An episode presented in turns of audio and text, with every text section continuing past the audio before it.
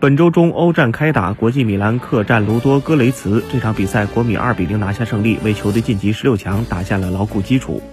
在享受赢球喜悦的同时，国米还有另外一件高兴事儿：新和埃里克森真好用。面对卢多戈雷茨，埃里克森首发出场，他坐镇中场，是球队的中场枢纽。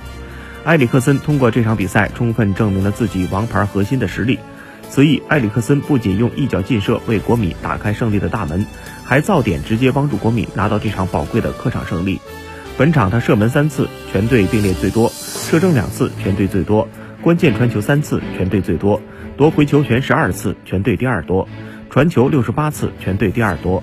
这就是埃里克森，国米本场当之无愧的统帅。